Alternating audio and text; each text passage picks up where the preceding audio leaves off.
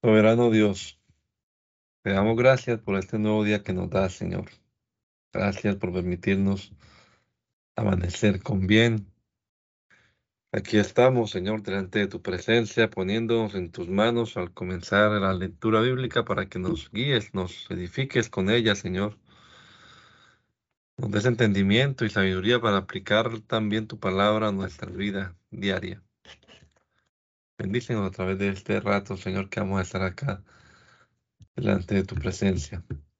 Te lo rogamos en el nombre de Jesús. Amén. Amén. Lectura del libro de Esther en la versión Dios habla hoy. Esta historia tuvo lugar en el tiempo en que Azuero reinaba sobre un imperio de 127 provincias que se extendía desde la India hasta Etiopía y que tenía establecido su gobierno central en la ciudad de Susa.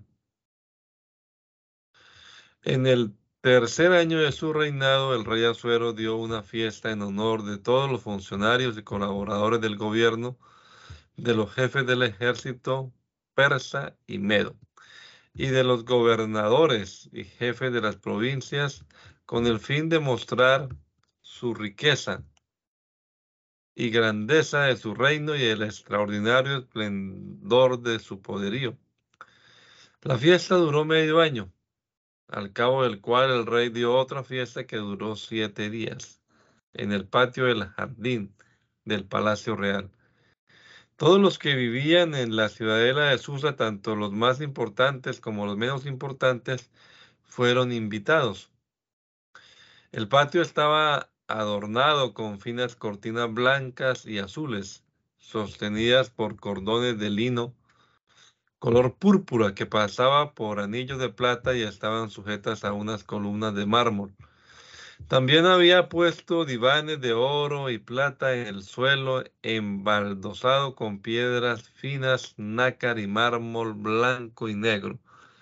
Las bebidas se servían en copas de oro, cada una de ellas diferente en forma, y el vino corría en abundancia como corresponde a la generosidad de un rey. Sin embargo, el rey había dado orden a los jefes de los camareros del palacio de que no se obligara a nadie a beber, sino que cada invitado tomara lo que quisiera. Por su parte, la reina Basti dio también un banquete a las esposas de los invitados en el palacio del rey Azuero. En el séptimo día de la fiesta, el rey estaba muy alegre y debido al vino mandó a Meumán, Vistá, Arboná, Victá, Abactá, Setar y Carcas, siete hombres de confianza, que llevaran a su presencia a la reina Basti luciendo la corona real para que el pueblo y los grandes personajes pudieran admirar la belleza de la reina, pues realmente era muy hermosa. Pero la reina se negó a cumplir la orden que el rey le había dado por medio de sus hombres de confianza. Entonces el rey se enojó mucho.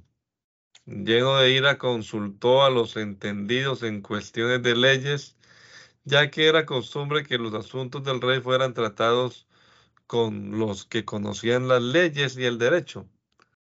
De ellos, los más allegados al rey eran Carcená, Setar, Atmata, Tarsis, Meres, Marcená, Memucán, siete altas personalidades de Persia y de Media que formaban parte del Consejo Real y ocupaban cargos en el alto, en el gobierno de la nación. El rey les preguntó, de acuerdo con la ley, ¿qué debe hacerse con la reina Basti por no obedecer la orden que le di por medio de mis mensajeros? Y en presencia de los que formaban parte del Consejo Real, Memucán respondió al rey. La reina Basti no solamente ha ofendido a su majestad, sino también a todas las autoridades y a toda la población de las provincias del rey Azuero. Lo que ha hecho la reina lo van a saber todas las mujeres y eso va a ser la causa de que ellas pierdan el respeto a sus maridos, pues dirán, el rey Azuero mandó llamar a la reina Basti y ella se negó a ir. Las esposas de los funcionarios de Persia y de Media, al saber lo que ha hecho la reina, lo van a discutir hoy mismo con sus maridos y eso traerá desprecio y disgustos. Por lo tanto, si a su majestad le parece bien, que se dé a conocer el siguiente decreto real y que quede registrado entre las leyes de los persas y los medos para que no sea anulado. La reina Basti no podrá presentarse nunca más delante del rey.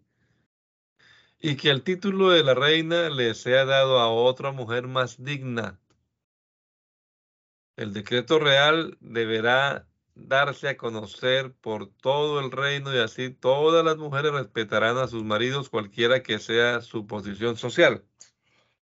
La idea de Memucam les pareció al rey y a los miembros, les pareció bien al rey y a los miembros del Consejo Real y el rey la puso en práctica.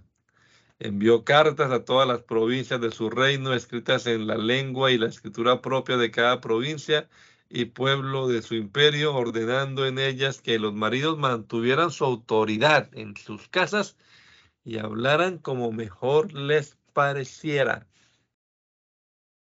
Después de algún tiempo, el rey Azuero, con el ánimo ya calmado, se acordó de Basti, de lo que ella había hecho y del decreto promulgado contra ella. Entonces los funcionarios de su gobierno le dijeron, es necesario que se busquen para el rey jóvenes vírgenes y bellas. Que, nombre el rey delegados en todas las provincias de su reino, con el encargo de traerlas todas al palacio de las mujeres que el rey tiene en la ciudadela de Susa, y que sean puestas al cuidado de Egai, hombre de confianza del rey y guardián de las mujeres. Que Egai, perdón, que Egai a su vez la someta a un tratamiento de belleza y que la joven que más le guste al rey sea nombrada reina y ocupe el lugar de Basti. La idea le agradó al rey y así se hizo. En la ciudadela de Susa vivía un judío llamado Mardoqueo, hijo de Jair, y descendiente de Simí y de Quis, de la tribu de Benjamín. Era uno de los muchos que el rey Nabucodonosor de Babilonia había desterrado de Jerusalén junto con Jeconías, rey de Judá.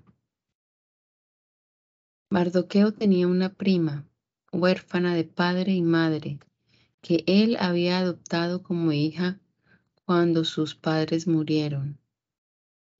Se llamaba Adasá o Esther y era muy bella y de hermoso porte. Cuando el edicto del rey se publicó y muchas jóvenes fueron reunidas en el palacio real de la ciudadela de Susa y puestas bajo el cuidado de Egai, el guardián de las mujeres, entre ellas estaba Esther. La joven agradó mucho a Egai y se ganó su estimación, así que Egai la sometió enseguida a un tratamiento de belleza y le dio los mejores alimentos. Puso a su servicio siete de las mejores criadas que había en el palacio real y con ellas la trasladó a las mejores habitaciones del palacio de las mujeres. Esther no dijo nada sobre su raza ni su familia, pues Mardoqueo le había ordenado que no lo hiciera. Y Mardoqueo se paseaba todos los días frente al palacio al patio del Palacio de las Mujeres para saber si Esther estaba bien y cómo la trataban. Todas aquellas jóvenes eran sometidas a un tratamiento de belleza durante 12 meses. Los primeros seis meses se, se untaban el cuerpo con aceite de mirra y los seis meses restantes con perfumes y cremas de los que usan las mujeres. Terminado el tratamiento, cada una de las jóvenes se presentaba por turno ante el rey Azuero y se le permitía llevar del palacio de las mujeres al palacio real todo lo que pidiera. Iba al palacio real por la noche y a la mañana siguiente pasaba a otra sección del palacio de las mujeres, que estaba al cuidado de Sasgas hombre de confianza del rey y guardián de las concubinas. Después de eso no volvía a presentarse ante el rey a menos que a éste le hubiera agradado y la mandara llamar. Cuando a Esther, hija de Abiail, hija de Abiail, tío de Mardoqueo, le tocó presentarse ante el rey, solo llevó lo que le había indicado Egay, hombre de confianza del rey y guardián de las mujeres. Para entonces Esther se había ganado ya la simpatía de todos los que la trataban. Esther fue llevada al palacio real para presentarse ante el rey Azuero en el mes décimo, también llamado Tebet, del séptimo año de su reinado. Y Azuero se enamoró de Esther como nunca se había enamorado de ninguna otra mujer, y de tal manera se ganó ella el cariño de Azuero que éste la favoreció más que a todas las otras jóvenes que habían estado con él, y le puso la corona real en la cabeza y la nombró reina en lugar de Basti. Luego dio un gran banquete en honor de Esther, al que invitó a todos los funcionarios y colaboradores de su reino, rebajó impuestos a las provincias y repartió muchos regalos, como corresponde a la generosidad de un rey. Por los días en que las jóvenes eran llevadas a la otra sección del Palacio de las Mujeres, Mardoqueo estaba sentado a la puerta del Palacio Real, tal como le había aconsejado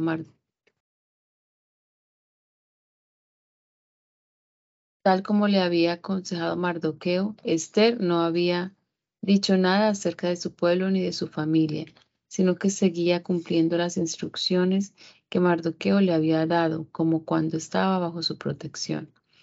Mientras Mardoqueo estaba sentado a la puerta del palacio real, oyó hablar a Bigtán y Teres, dos oficiales de la Guardia Real que vigilaban la entrada del palacio.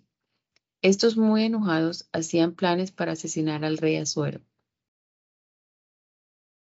Cuando Mardoqueo supo de este complot, se lo contó a la reina Esther, quien a su vez lo comunicó al rey de parte de Mardoqueo. El asunto fue investigado y al descubrirse que era cierto, los dos oficiales fueron condenados a la horca. De este hecho se dejó constancia en presencia del rey, en el libro en que se escribía la historia de la nación.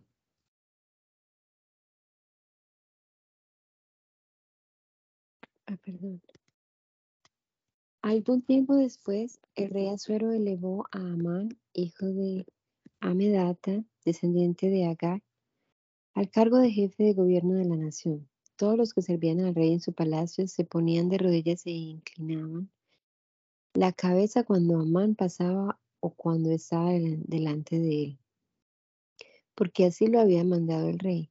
Pero Mardoqueo no quiso obedecer esta orden. Entonces los funcionarios del rey preguntaron a Mardoqueo por qué no cumplía la orden dada por el rey. Todos los días le preguntaban lo mismo, pero él no les hacía caso. Entonces fueron a contárselo a Amán, para ver si Mardoqueo sostendría sus palabras, pues ya les había dicho que era judío. Cuando Amán comprobó que Mardoqueo no se arrodillaba ni inclinaba la cabeza cuando él pasaba, se llenó de indignación, pero como ya le había dicho de qué raza era Mardoqueo, le pareció que no bastaría con castigarlo solo a él, y empezó a pensar en cómo acabar con todos los judíos que vivían en el reino de Azuero. El primer mes del año, o sea, el mes de Nisan, en el año decimosegundo del reinado de Azuero, se echaron suertes en presencia de Amán para fijar el día y el mes en que convenía llevar a cabo su plan. Y salió el día 13 del mes 12, o sea, el mes de Adar. Entonces dijo Amán al rey Asuero, entre todos los pueblos que componen las provincias del reino de su majestad, hay uno que vive separado de los demás.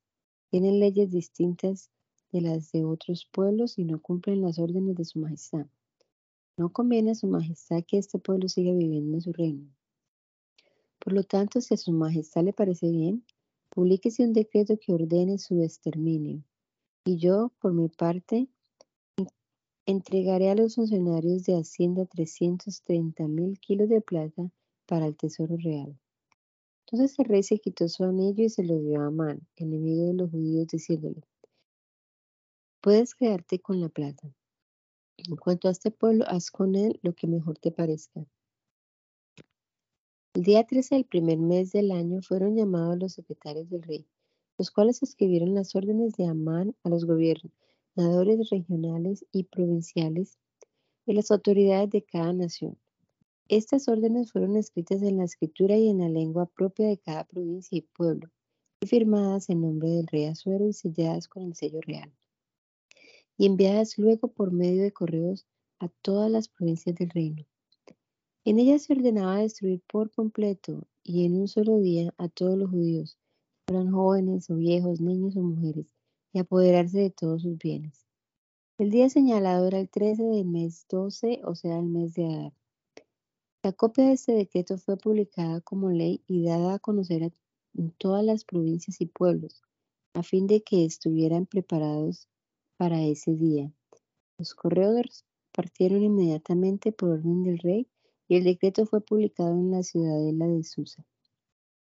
Y mientras el rey y Amán se sentaban a brindar, en Susa reinaba la confusión. Cuando Mardoqueo supo todo lo que había pasado, se rasgó la ropa en señal de dolor, se vistió con ropas ásperas, se echó ceniza sobre la cabeza y empezó a recorrer la ciudad dando gritos llenos de amargura. Así llegó hasta la entrada del Palacio Real, pues no se le permitía entrar a nadie vestido de tal manera.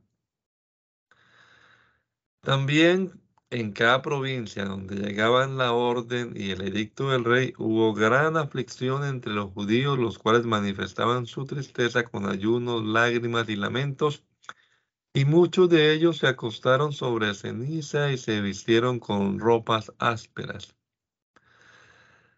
Las criadas que estaban al servicio de la reina Esther y los hombres que formaban su guardia personal comunicaron a ésta lo que estaba sucediendo. Entonces la reina se llenó de angustia y envió ropa a Mardoqueo para que se cambiara la ropa áspera que tenía puesta, pero él no quiso aceptarla. Esther llamó entonces a Atac, que era oficial de la Guardia Real, y le ordenó que fuera a ver a Mardoqueo y le preguntaba, le preguntara qué estaba sucediendo y por qué hacía todo aquello. Atac fue a hablar con Mardoqueo, que estaba en la plaza de la ciudad frente a la puerta del palacio real, y Mardoqueo lo puso al corriente de lo que pasaba y de la cantidad de plata que Amán había prometido entregar al tesoro real a cambio de que los judíos fueran exterminados. También le entregó una copia del decreto de exterminación publicado en Susa para que se la diera a Esther y así pudiera ella estar informada de todo. También le recomendaba a Esther que hablara personalmente con el rey y le suplicara que interviniera a favor de su pueblo. Atar regresó y le contó a Esther lo que Mardoqueo le había dicho. Entonces Esther envió nuevamente a Atar con, el siguiente, con la siguiente respuesta a Mardoqueo. Todos los que sirven al rey y los habitantes de las provincias bajo su gobierno saben que hay una ley que condena a muerte a todo hombre o mujer que entre en el palacio interior del palacio para ver al rey sin que él lo haya llamado a no ser que el rey le tienda su cetro de oro hacia esa persona que en, señal de clemencia y le perdone así la vida. Por lo que a mí toca hace ya 30 días que no he sido llamada por el rey. Cuando Mardoqueo recibió la respuesta de Esther, le envió a su mensaje, a su vez este mensaje. No creas que tú, por estar en el palacio real, vas a ser la única judía que salve la vida. Si ahora callas y no dices nada, la liberación de los judíos vendrá de otra parte, pero tú y la familia de tu padre morirán. A lo mejor tú has llegado a ser reina precisamente para ayudarnos en esta situación. Entonces Esther envió esta respuesta a Mardoqueo. Ve y reúne a todos los judíos de Susa para que ayunen por mí que no coman ni beban nada durante tres días y tres noches. Mis criadas y yo haremos también lo mismo, y después iré a ver al rey, aunque eso vaya contra la ley. Y si me matan, que me maten.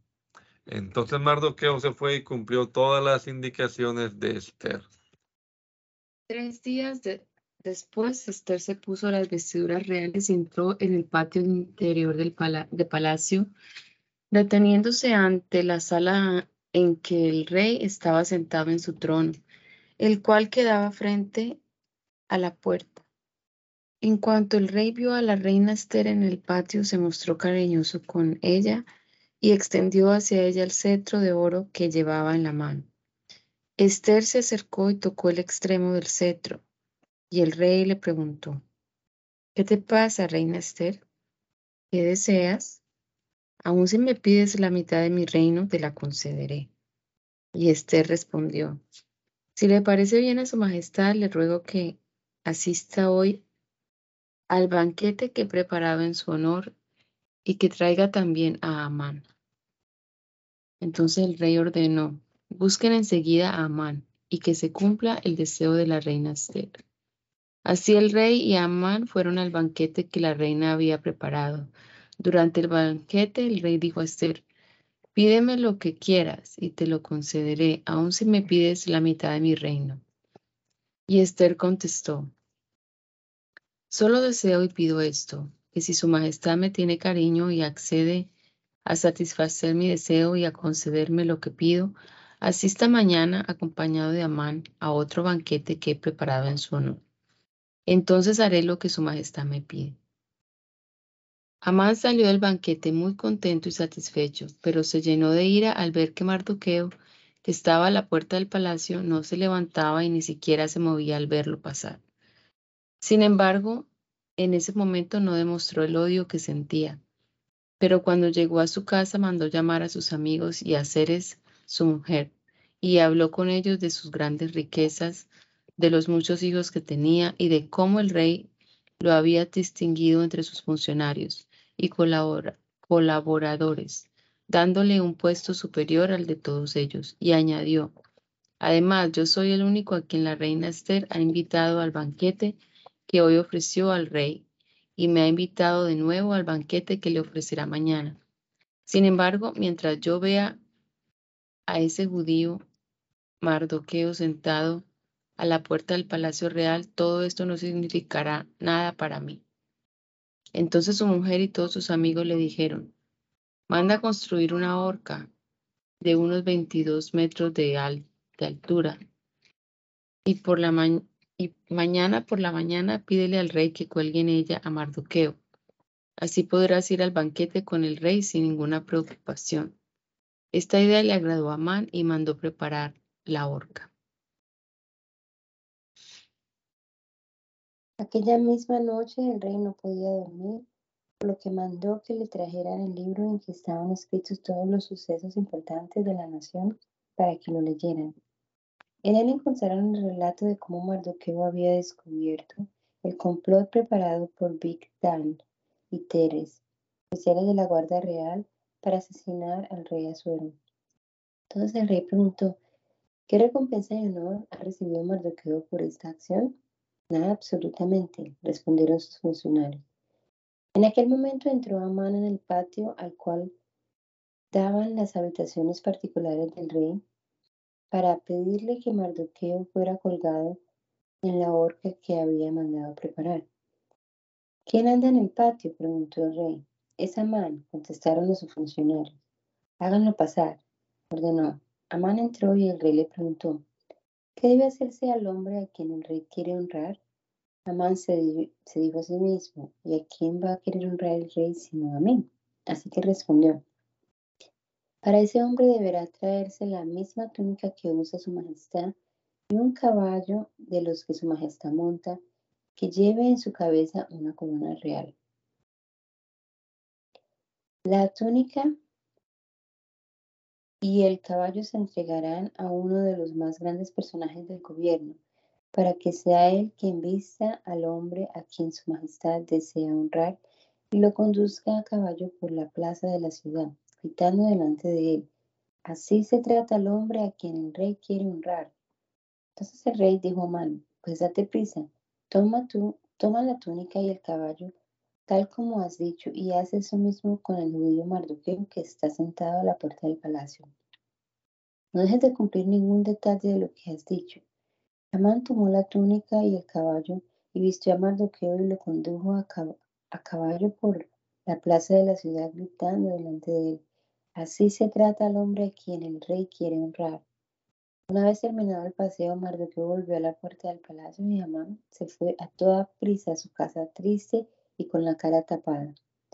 Allí les contó a su mujer y sus amigos todo lo que había pasado y ellos le dijeron, si ese Mardoqueo ante el cual has comenzado a perder autoridad es judío, no podrás vencerlo, sino que fracasarás por completo.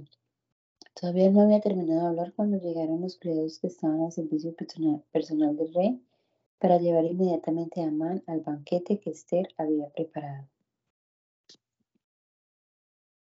El rey y Amán fueron al banquete, y también en este segundo día dijo el rey a Esther durante el banquete, pídeme lo que quieras y te lo concederé, aun si me pides la mitad de mi reino. Y Esther le respondió, si su majestad me tiene cariño, si le parece bien, lo único que pido y deseo es que su majestad me perdone la vida y la de mi pueblo, pues tanto a mi pueblo como a mí se nos ha venido, ha vendido para ser destruidos por completo. Si hubiéramos sido vendidos como esclavos, yo no diría nada, porque el enemigo nos causaría entonces tanto daño a los no causaría entonces tanto daño a los intereses de su majestad. Entonces Azuero preguntó, ¿quién es y dónde está el que ha pensado hacer semejante cosa? El enemigo y adversario es este malvado Amán, respondió Esther. Al oír esto, Amán se quedó paralizado de miedo ante el rey y la reina. Azuero se levantó lleno de ira y abandonando la sala donde estaban celebrando el banquete, salió al jardín del palacio. Pero Amán, al darse cuenta de que el rey había decidido condenarlo a muerte, se quedó en la sala para rogar a la reina Esther que le salvara la vida. Cuando el rey volvió del jardín y entró en la sala del banquete, vio a Amán de rodillas junto al diván en que estaba recostada Esther y exclamó, ¿acaso quieres también deshonrar a la reina en mi presencia y en mi propia casa?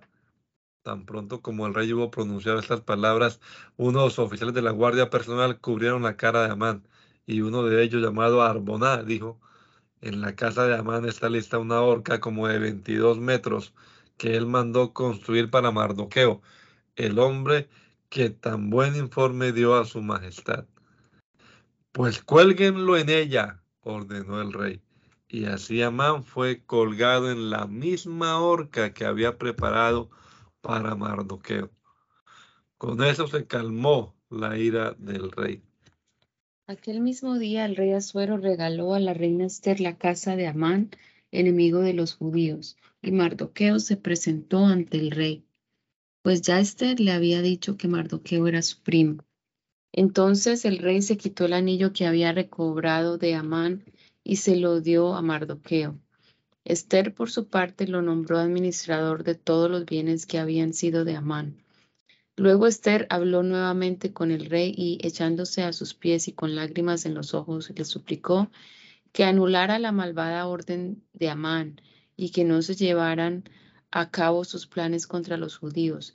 El rey tendió hacia Esther su cetro de oro. Ella se levantó y de pie ante él dijo, si a su majestad le parece bien y cree que mi petición es justa, y si realmente su majestad me quiere y siente cariño por mí, que se escriba una orden que anule las cartas que Amán envió con la orden de exterminar a los judíos de todas las provincias del reino. Pues ¿Cómo podré soportar la desgracia que está por caer sobre mi pueblo y la exterminación de mi propia familia? El rey Azuero contestó entonces a la reina Esther y Mardoqueo el judío. Yo le he dado ya a Esther la casa de Amán y a este lo han colgado en la horca por haber atentado contra la vida de los judíos. Ahora los autorizo a escribir en mi nombre lo que mejor les parezca en favor de los judíos y que sellen las cartas con el sello real. Una carta firmada en nombre del rey y sellada con su sello no se puede anular. Los secretarios del rey fueron llamados inmediatamente. Era el día 23 del mes tercero, o sea, el de Sivan. Y todo lo que ordenó Mardoqueo fue escrito a los judíos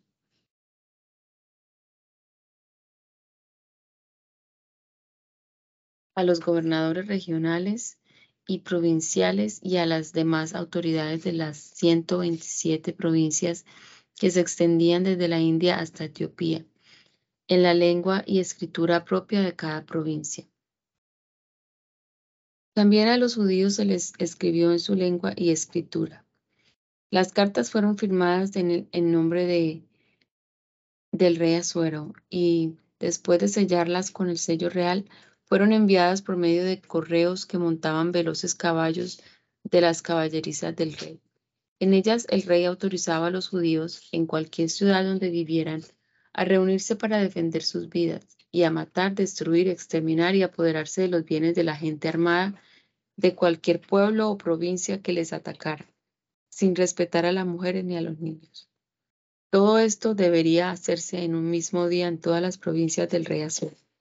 El día señalado era el 13 del mes 12, o sea, el mes de Adar.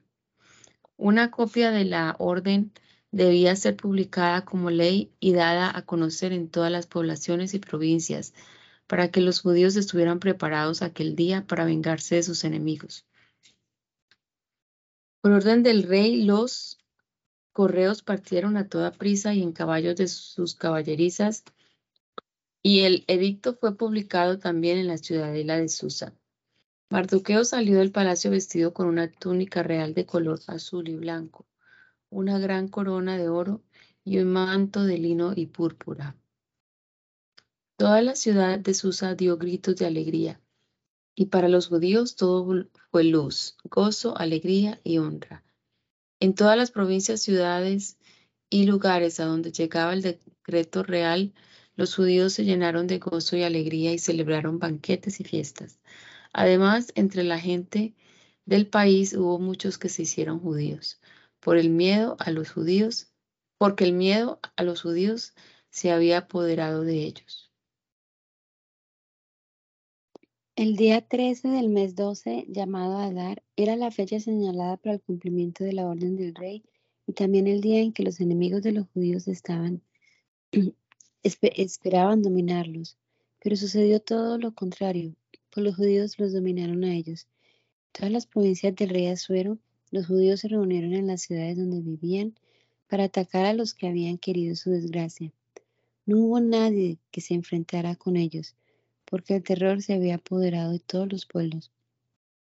Todas las autoridades de las provincias y los gobernadores regionales y provinciales, los que ocupaban altos cargos en el gobierno, apoyaban a los judíos por, por miedo a Mardoqueo, pues él era ya un gran personaje en el palacio real y su fama se había extendido por todas las provincias y cada día tenía más poder. A filo de espada acabaron los judíos con todos sus enemigos. Los exterminaron por completo e hicieron con ellos lo que quisieron. Tan solo en la ciudadela de Susa mataron a 500 hombres. Mataron también a Parsandata, Dalfón, Aspata, Porata, Adalías, Aridata, Parmastá, Arisai, Aridai, Paisata y Baisata, que eran los diez hijos de Amán, el enemigo de los judíos, pero no tocaron sus bienes. Aquel mismo día, al enterarse el rey del número de muertos que había habido en la ciudadela de Susa, le dijo a la reina Esther, los judíos han matado a 500 hombres y a los diez hijos de Amán en la ciudadela de Susa. ¿Qué más habrán hecho en, en las otras provincias del reino? Dime qué más deseas y te lo concederé. Y este respondió, si su majestad le parece bien que se permita a los judíos de Susa hacer mañana lo mismo que han hecho conforme al decreto, y que se cuelguen en la horca los cuerpos de los diez hijos de Amán. El rey ordenó que se hiciera así. El decreto se publicó en Susa, y los cadáveres de los diez hijos de Amán fueron colgados. Los judíos que vivían en Susa se volvieron a reunir el día 14 del mes de Adar y mataron allí a 300 hombres más, pero no tocaron sus bienes. Los judíos que vivían en las otras provincias se reunieron el día 13 del mismo mes para defender sus vidas y deshacerse de sus enemigos. Mataron a 75 mil de ellos, pero no tocaron sus bienes. El día 14 descansaron y lo celebraron con banquetes y alegría. Como los judíos de Susa se habían concentrado los, días 13 y 14, descansaron el día 15, celebrándolo también con banquetes y alegría. Pero los judíos que viven en pueblos y aldeas que no tienen murallas celebraban el día 14 del mes de Adar con alegría y fiestas, y unos a otros se hacen regalos. Mardoqueo, puso por escrito entonces acontecimientos, eso, puso por escrito estos acontecimientos y envió cartas a todos los judíos que habitaban en las provincias del reino de Basuero, tanto cercanas como lejanas, ordenándoles que cada año celebraran los días 14 y 15 del mes de Adar, como los días en que los judíos se deshicieron de sus enemigos y como el mes en que la tristeza y los gritos de dolor se cambiaron para ellos en alegría y fiesta. Esos días debían celebrarse con banquetes y alegría, haciéndose regalos unos a otros y dando limosnas a los pobres. Los judíos convirtieron en costumbre este acontecimiento y lo que Mardoqueo les había escrito. Pues Amán, el enemigo de todos los judíos, había pensado exterminarlos echando suertes para matarlos y destruirlos. Pero cuando Esther se presentó al rey, éste ordenó por escrito que todo el mal que Amán había pensado hacer a los judíos cayera sobre él. Así Amán y sus hijos fueron colgados en la horca. Pues por esta razón, estos días fueron llamados Purim, que es el plural de Pur. Así pues, conforme a la carta de Mardoqueo y a lo que habían visto y les había tocado vivir, los judíos establecieron esta costumbre para ellos y sus descendientes, y para todos los que se convirtieran al judaísmo.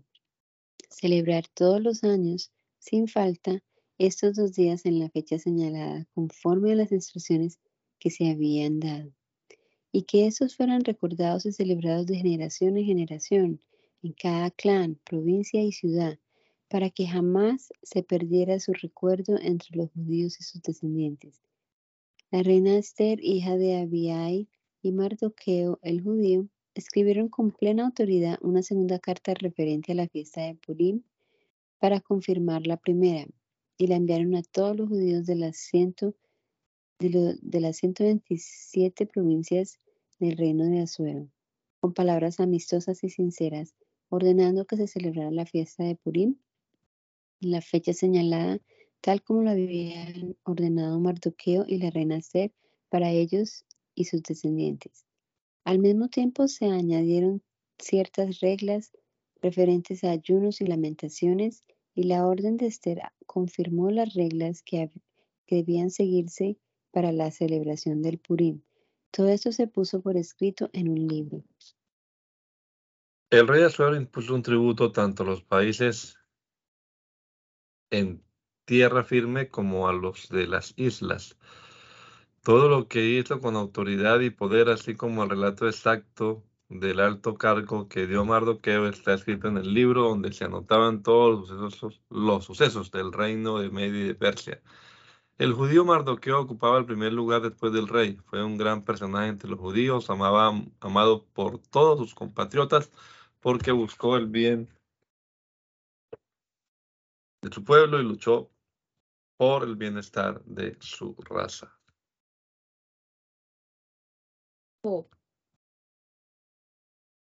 En la región de Uz había un hombre llamado Job que vivía una vida recta y sin tacha y que era un fiel servidor de Dios, cuidadoso de no hacer mal a nadie, cuidadoso de no hacer mal a nadie. Job tenía siete hijos y tres hijas, y era dueño de siete mil ovejas, tres mil camellos, quinientas yuntas de bueyes y quinientas asnas. Tenía también un gran número de esclavos. Era el hombre más rico de todo el oriente. Los hijos de Job acostumbraban celebrar banquetes en casa de cada uno de ellos, por turno, y siempre invitaban a sus tres hermanas. Terminados los días del banquete, Job llamaba a sus hijos y levantándose de mañana ofrecía holocaustos por cada uno de ellos para purificarlos de su pecado. Esto lo hacía Job siempre, pensando que sus hijos podían haber pecado maldiciendo a Dios en su interior. Un día en que debían presentarse ante el Señor sus servidores celestiales, se presentó también el ángel acusador entre ellos. El Señor le preguntó, ¿de dónde vienes? Y el acusador contestó, he andado recorriendo la tierra de un lado a otro. Entonces le dijo el Señor, ¿te has fijado en mi siervo Job? No hay nadie en la tierra como Él, que me sirva tan fielmente y viva una vida tan recta y sin tacha, cuidando de no hacer mal a nadie. Pero el acusador respondió, pues no de balde te sirve con tanta fidelidad. Tú no dejas que nadie lo toque, ni a él, ni a su familia, ni a nada de lo que tiene. Tú bendices todo lo que hace, y él es el hombre más rico en ganado de todo el país. Pero quítale todo lo que tiene y verás cómo te maldice en tu propia cara. El Señor respondió al, al acusador, está bien, haz lo que quieras con todas las cosas de Job, con tal de que a él mismo no le hagas ningún daño. Entonces el acusador se retiró de la presencia del Señor. Un día, mientras los hijos y las hijas de Job estaban celebrando un banquete en casa del hermano mayor, un hombre llegó a casa de Job y le dio esta noticia. Estábamos arando el campo con los bueyes y las asnas estaban pastando cerca. De repente llegaron los sabeos y se robaron el ganado y mataron a cuchillo a los hombres. Solo yo pude escapar para venir a avisarte. Aún no había terminado de hablar aquel hombre cuando llegó otro y dijo, Cayó un rayo y mató a los pastores y las ovejas. Solo yo pude escapar para venir a avisarte. Aún no había terminado de hablar ese hombre cuando llegó un tercero y dijo, Tres grupos de caldeos nos atacaron y se robaron los camellos y mataron a cuchillo a los hombres. Solo yo pude escapar para venir a avisarte. Aún no había terminado de hablar este hombre cuando llegó uno más y dijo, tus hijos y tus hijas estaban celebrando un banquete en casa de tu hijo mayor, cuando de pronto un viento del desierto vino y sacudió la casa por los cuatro costados, derrumbándola sobre tus hijos. Todos ellos murieron, solo yo pude escapar para venir a avisarte. Entonces Job se levantó y lleno de dolor se rasgó la ropa se rapó la cabeza y se inclinó en actitud de adoración. Entonces dijo, Desnudo vine a este mundo y desnudo saldré de él. El Señor me lo dio todo y el Señor me lo quitó. Bendito sea el nombre del Señor. Así pues, a pesar de todo, Job no pecó ni dijo nada malo contra Dios. Cuando llegó el día en que debían presentarse ante el Señor sus servidores celestiales, se presentó también el ángel acusador entre ellos. El Señor le preguntó, ¿de dónde vienes? Y el, acusador contestó, he andado recorriendo la tierra de un lado al otro, de un lado a otro. Entonces el Señor le dijo, ¿te has fijado en mi siervo? No hay nadie en la tierra como él, que me sirva tan fielmente y viva una vida tan recta y sin tacha, cuidando de no hacer mal a nadie. Y aunque tú me hiciste arruinarlo sin motivo alguno, él se mantiene firme en su conducta intachable. Pero el acusador contestó al Señor, mientras no lo tocan a uno en su propio pellejo, todo va bien. El hombre está dispuesto a sacrificarlo todo por salvar su vida. Pero tócalo en su propia persona y verás cómo te maldice en tu propia cara. El Señor respondió al acusador, está bien, haz con él lo que quieras, con tal de que respetes su vida. El acusador se alejó de la presencia del Señor y envió sobre Job una terrible enfermedad de la piel que lo cubrió de pies a cabeza. Entonces Job fue a sentarse junto a un montón de basura y tomó un pedazo de olla rota para rascarse. Pero su mujer le dijo, ¿todavía te empeñas en seguir siendo bueno? Maldice a Dios y muérete. Job respondió, mujer, no digas tonterías. Si aceptamos los bienes de que Dios nos envía, ¿por qué no vamos a aceptar también los males? Así pues, a pesar de todo, Job no pecó ni siquiera de palabra. Ahora bien, Job tenía tres amigos, Elifaz de la región de Temán, Bildad de la región de Suá y Sofar de la región de Naamat. Al enterarse estos de todas las desgracias que le habían sucedido a Job, decidieron ir a consolarlo y acompañarlo en su dolor. A cierta distancia alcanzaron a ver a Job, y como apenas podían reconocerlo, empezaron a gritar y llorar, y llenos de dolor se rasgaron la ropa y lanzaron polvo al aire y, sobre sus cabezas. Luego se sentaron en el suelo con él y durante siete días y siete noches estuvieron allí, sin decir una sola palabra, pues veían que el dolor de Job era muy grande. Por fin Job rompió el silencio y maldijo el día en que había nacido. Maldita sea la noche en que fui concebido. Maldito sea el día en que nací. Ojalá que aquel día se hubiera convertido en noche y Dios lo hubiera pasado por alto y no hubiera amanecido. Ojalá una sombra espesa lo hubiera escurecido y una nube negra lo hubiera envuelto y un eclipse lo hubiera llenado de terror. Ojalá aquella noche se hubiera perdido en las tinieblas y aquel día no se hubiera contado entre los días del mes y del año. Ojalá hubiera sido una noche estéril en la que faltaran gritos de alegría. Ojalá la hubieran maldecido los hechiceros que tienen poder sobre el leviatán. Ojalá aquella mañana no hubiera brillado los luceros, ni hubiera llegado a la luz tan esperada, ni se hubiera visto parpadear la aurora. Maldita sea aquella noche que se me dejó nacer y no me ahorró ver tanta miseria. ¿Por qué no habré muerto en el vientre de mi madre o en el momento mismo de nacer? ¿Por qué hubo rodillas que me recibieran y pechos que me alimentaran? Si yo hubiera muerto entonces, ahora estaría durmiendo tranquilo, descansando en paz, con reyes y ministros que se construyeron grandes pirámides, o con los gobernadores que llenan los palacios de oro y plata. ¿Por qué no me enterraron con los, como a los abortos, como a los niños muertos antes de nacer?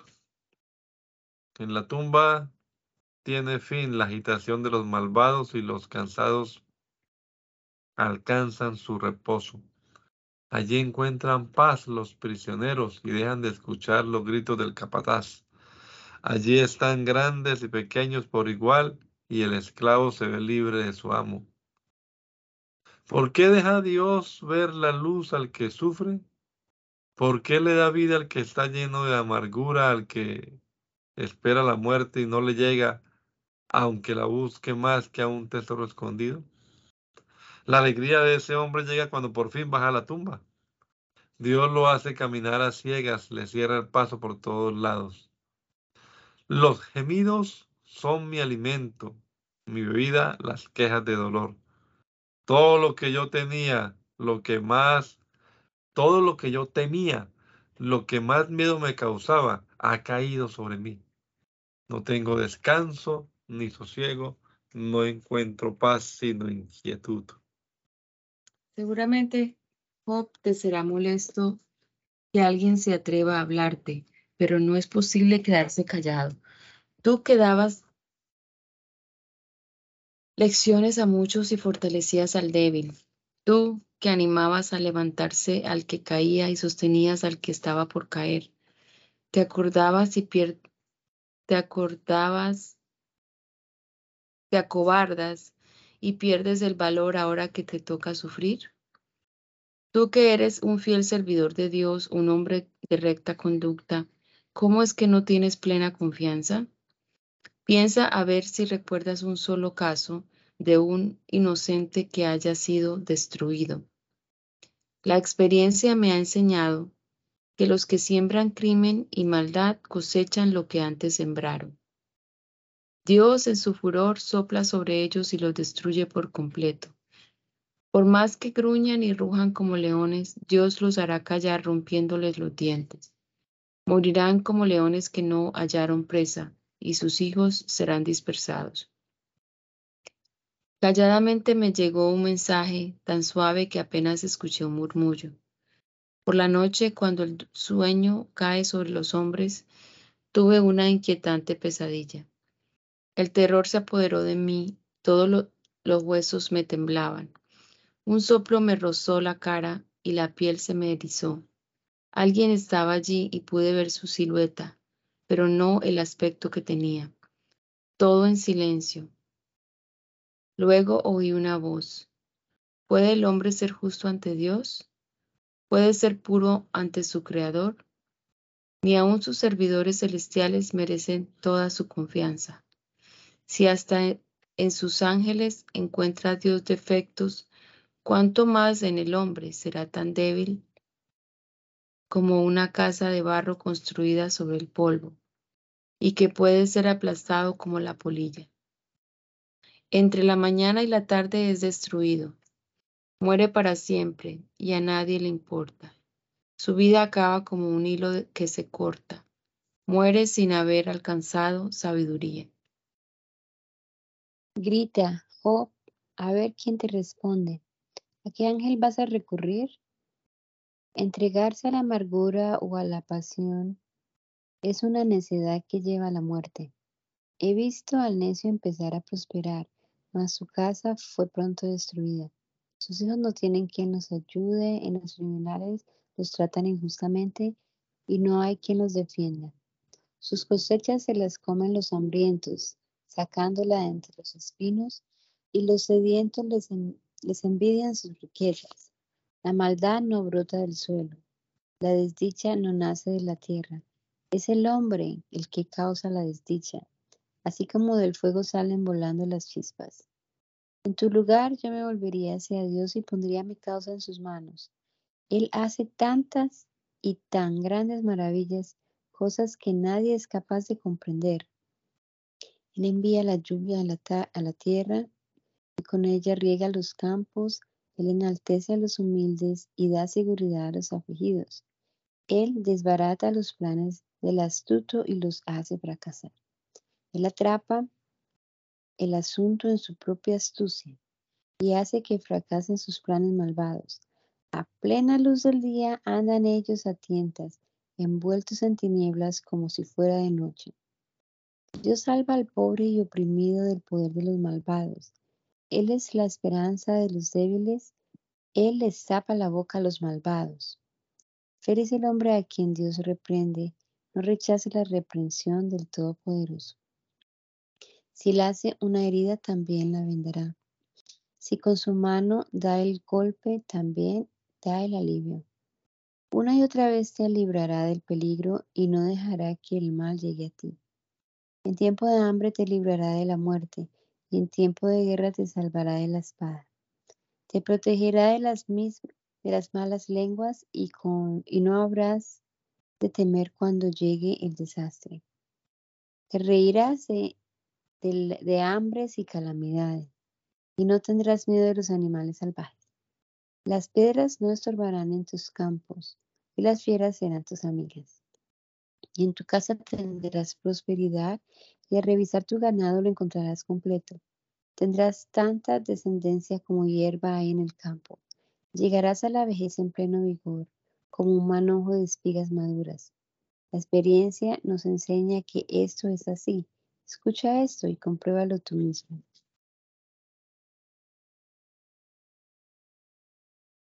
Si todas mis penas y desgracias, esto lo habla Job, si todas mis penas y desgracias pudieran pesarse en una balanza, pesarían más que la harina del mar. Por eso he hablado con pasión. El Todopoderoso ha clavado sus, en mí sus flechas y el veneno de ellas me corre por el cuerpo. Dios me ha llenado de terror con sus ataques. ¿Acaso rebuzna el asno si tiene hierba? ¿O brama el toro si tiene pasto? ¿Quién come sin sal una cosa desabrida? ¿Qué gusto tiene una cosa sin sabor? Pues lo que jamás quise comer es ahora mi alimento. Ojalá Dios me conceda lo que le pido. Ojalá me cumpla lo que deseo. Ojalá Dios se decida por fin a aplastarme y acabar con mi vida. A pesar de la violencia, del dolor, eso sería un gran consuelo para mí, pues siempre he respetado las leyes del Dios Santo. No me quedan fuerzas para resistir, ni razón alguna para seguir viviendo. No tengo la dureza de la roca, ni la consistencia del bronce. No puedo valerme por mí mismo, ni cuento con ningún apoyo. Al amigo que sufre se le ama aun cuando no haya sido fiel al Todopoderoso. Pero ustedes, mis amigos, me han fallado, como arroyos que se quedan secos. El agua baja turbia, revuelta con el hielo y la nieve, pero pasa el deshielo y se secan los arroyos. Viene el calor y se acaba el agua. Hacen que las caravanas se desvíen de su camino y que avancen por el desierto y mueran. Las caravanas de Temá y de buscan llenas de esperanza esos arroyos. pero al llegar se ven decepcionadas, quedan frustradas tu esperanza. Así son ustedes para mí. Ven mi horrible situación y sienten miedo, pero yo no les he pedido nada, ni que den dinero para salvarme, ni que me libren de un enemigo, ni que me rescaten de las manos de los bandidos. Denme lecciones y guardaré silencio. Muéstrenme el error que he cometido. Nadie puede rechazar un argumento correcto, pero ustedes me acusan sin razón.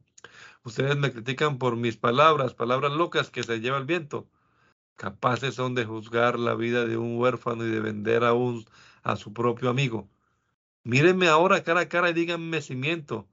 Retiren lo dicho, no sean injustos. Reconozcan que tengo razón. ¿Acaso creen que soy un mentiroso que no se da cuenta de lo que dice?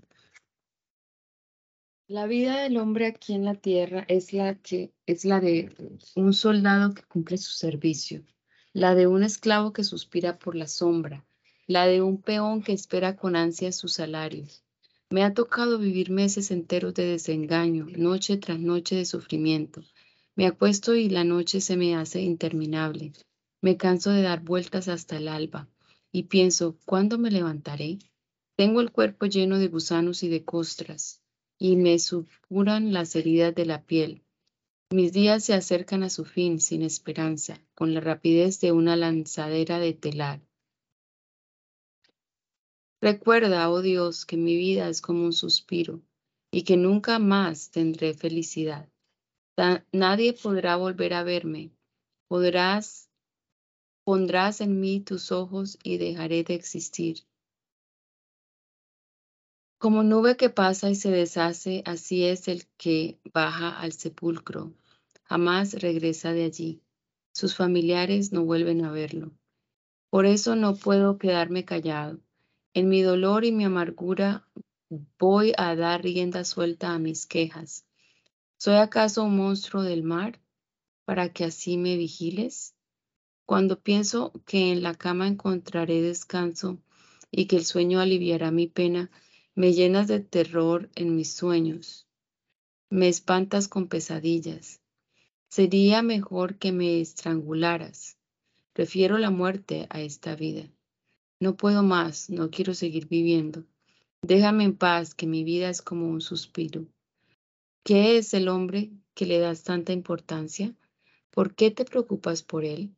¿Por qué lo vigilas día tras día y lo pones a prueba a cada instante?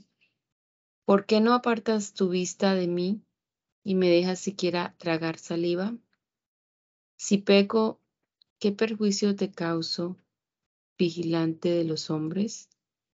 ¿Por qué me tomas por blanco de tus flechas? ¿Acaso soy una carga para ti? ¿No puedes perdonarme mi pecado? ¿No puedes perdonar el mal que he cometido? Pronto estaré tendido en el polvo.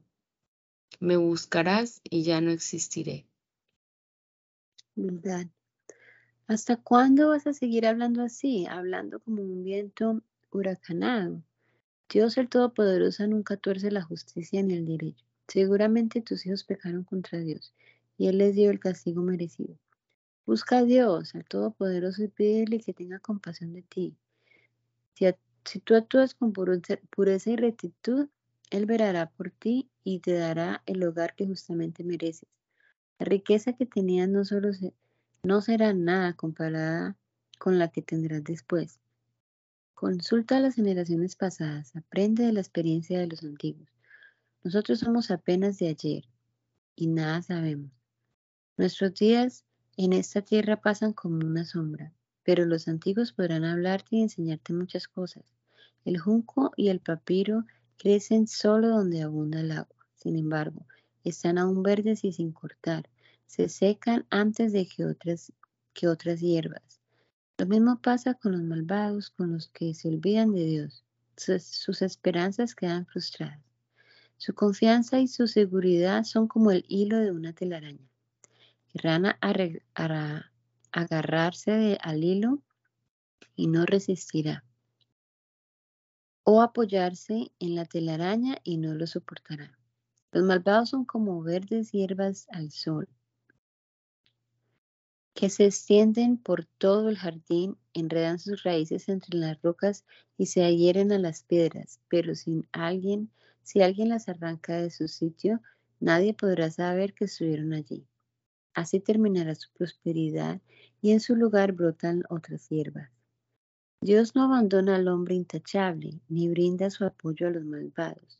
Él hará que, que vuelvas a reír y que grites de alegría. En cambio, tus enemigos se cubrirán de vergüenza y la casa de los malvados será destruida. Oh, yo sé muy bien que esto es así y que ante Dios el hombre no puede alegar inocencia. Si alguno quisiera discutir con él, de mil argumentos no podría rebatirle uno solo. Dios es grande en poder y sabiduría. ¿Quién podrá hacerle frente y salir bien librado?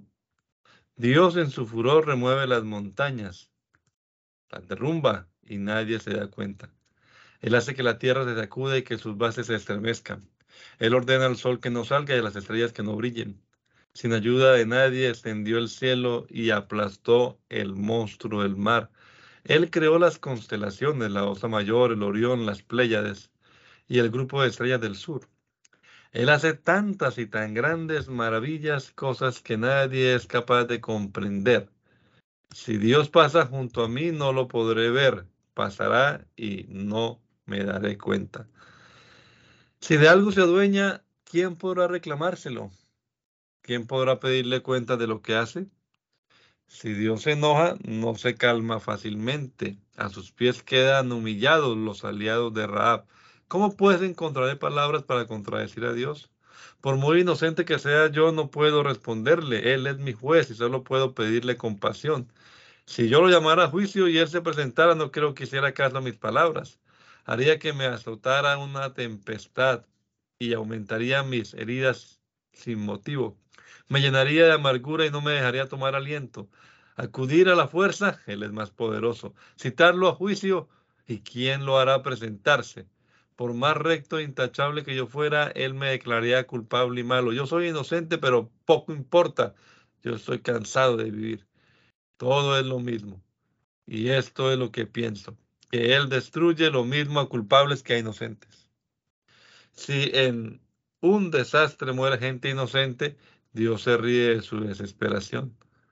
Deja el mundo en manos de los malvados y a los jueces les venda los ojos. Y si no hay Dios, ¿quién entonces? Mis días huyen en veloz carrera, sin haber visto la felicidad. Se van como barcos ligeros, como águila que se lanza tras la presa. Si trato de olvidar mis penas, y de parecer alegre, todo mi dolor vuelve a asustarme, pues sé que Dios no me cree inocente. Y si Él me tiene por culpable, de nada sirve que yo me esfuerce. Aunque me lave las manos con jabón y me la frote con lejía, Dios me hundirá en el fango y hasta mi ropa sentirá asco de mí. Yo no puedo encararme con Dios como con otro hombre, ni decirle que vayamos los dos a un tribunal. Ojalá entre nosotros hubiera un juez que tuviera autoridad sobre los dos, que impidiera que Dios me siga castigando y me siga llenando de terror. Entonces yo hablaría sin tenerle miedo, pues no creo haberle faltado. Dios, te damos gracias, Padre amado, en esta mañana por permitirnos este rato aquí leer tu palabra una vez más. Pedimos siempre, Señor, que tu Espíritu ilumine nuestra mente, podamos, como dice tu palabra, contemplar las maravillas de tu ley, Señor. Que podamos deleitarnos en estos profundos dichos de los sabios, Señor. Que le encontremos sentido y podamos aplicarlo también a nuestra propia vida. Bendicimos en este día, Padre Celestial, guárdanos, Señor, en nuestra salida, en nuestra entrada las labores de nuestras manos. Bendice Jesús.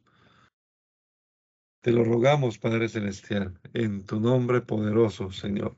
Este fin de semana también en cada una de las reuniones donde sea exaltado tu nombre, que tu gracia y tu poder nos acompañe. Amén.